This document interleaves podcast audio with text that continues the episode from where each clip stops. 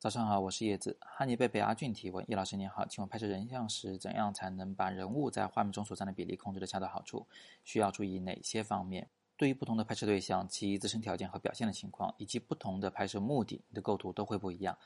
比如说，你拍的这位姑娘长得特别精致，脸部表情也特别好，那你可以用她的脸部来充斥整个画面，没有任何的留白。但是，如果你拍摄的人物姿态特别好，那么你至少要拍进他的肩膀、躯干、手，甚至是腿部。如果你拍摄的人物正在做着某些和环境紧密相关的事情，或者说环境能衬托这个人物的职业身份或性格特质的话，那么人物在画面中就要占更小的面积，留出更多的空间给环境。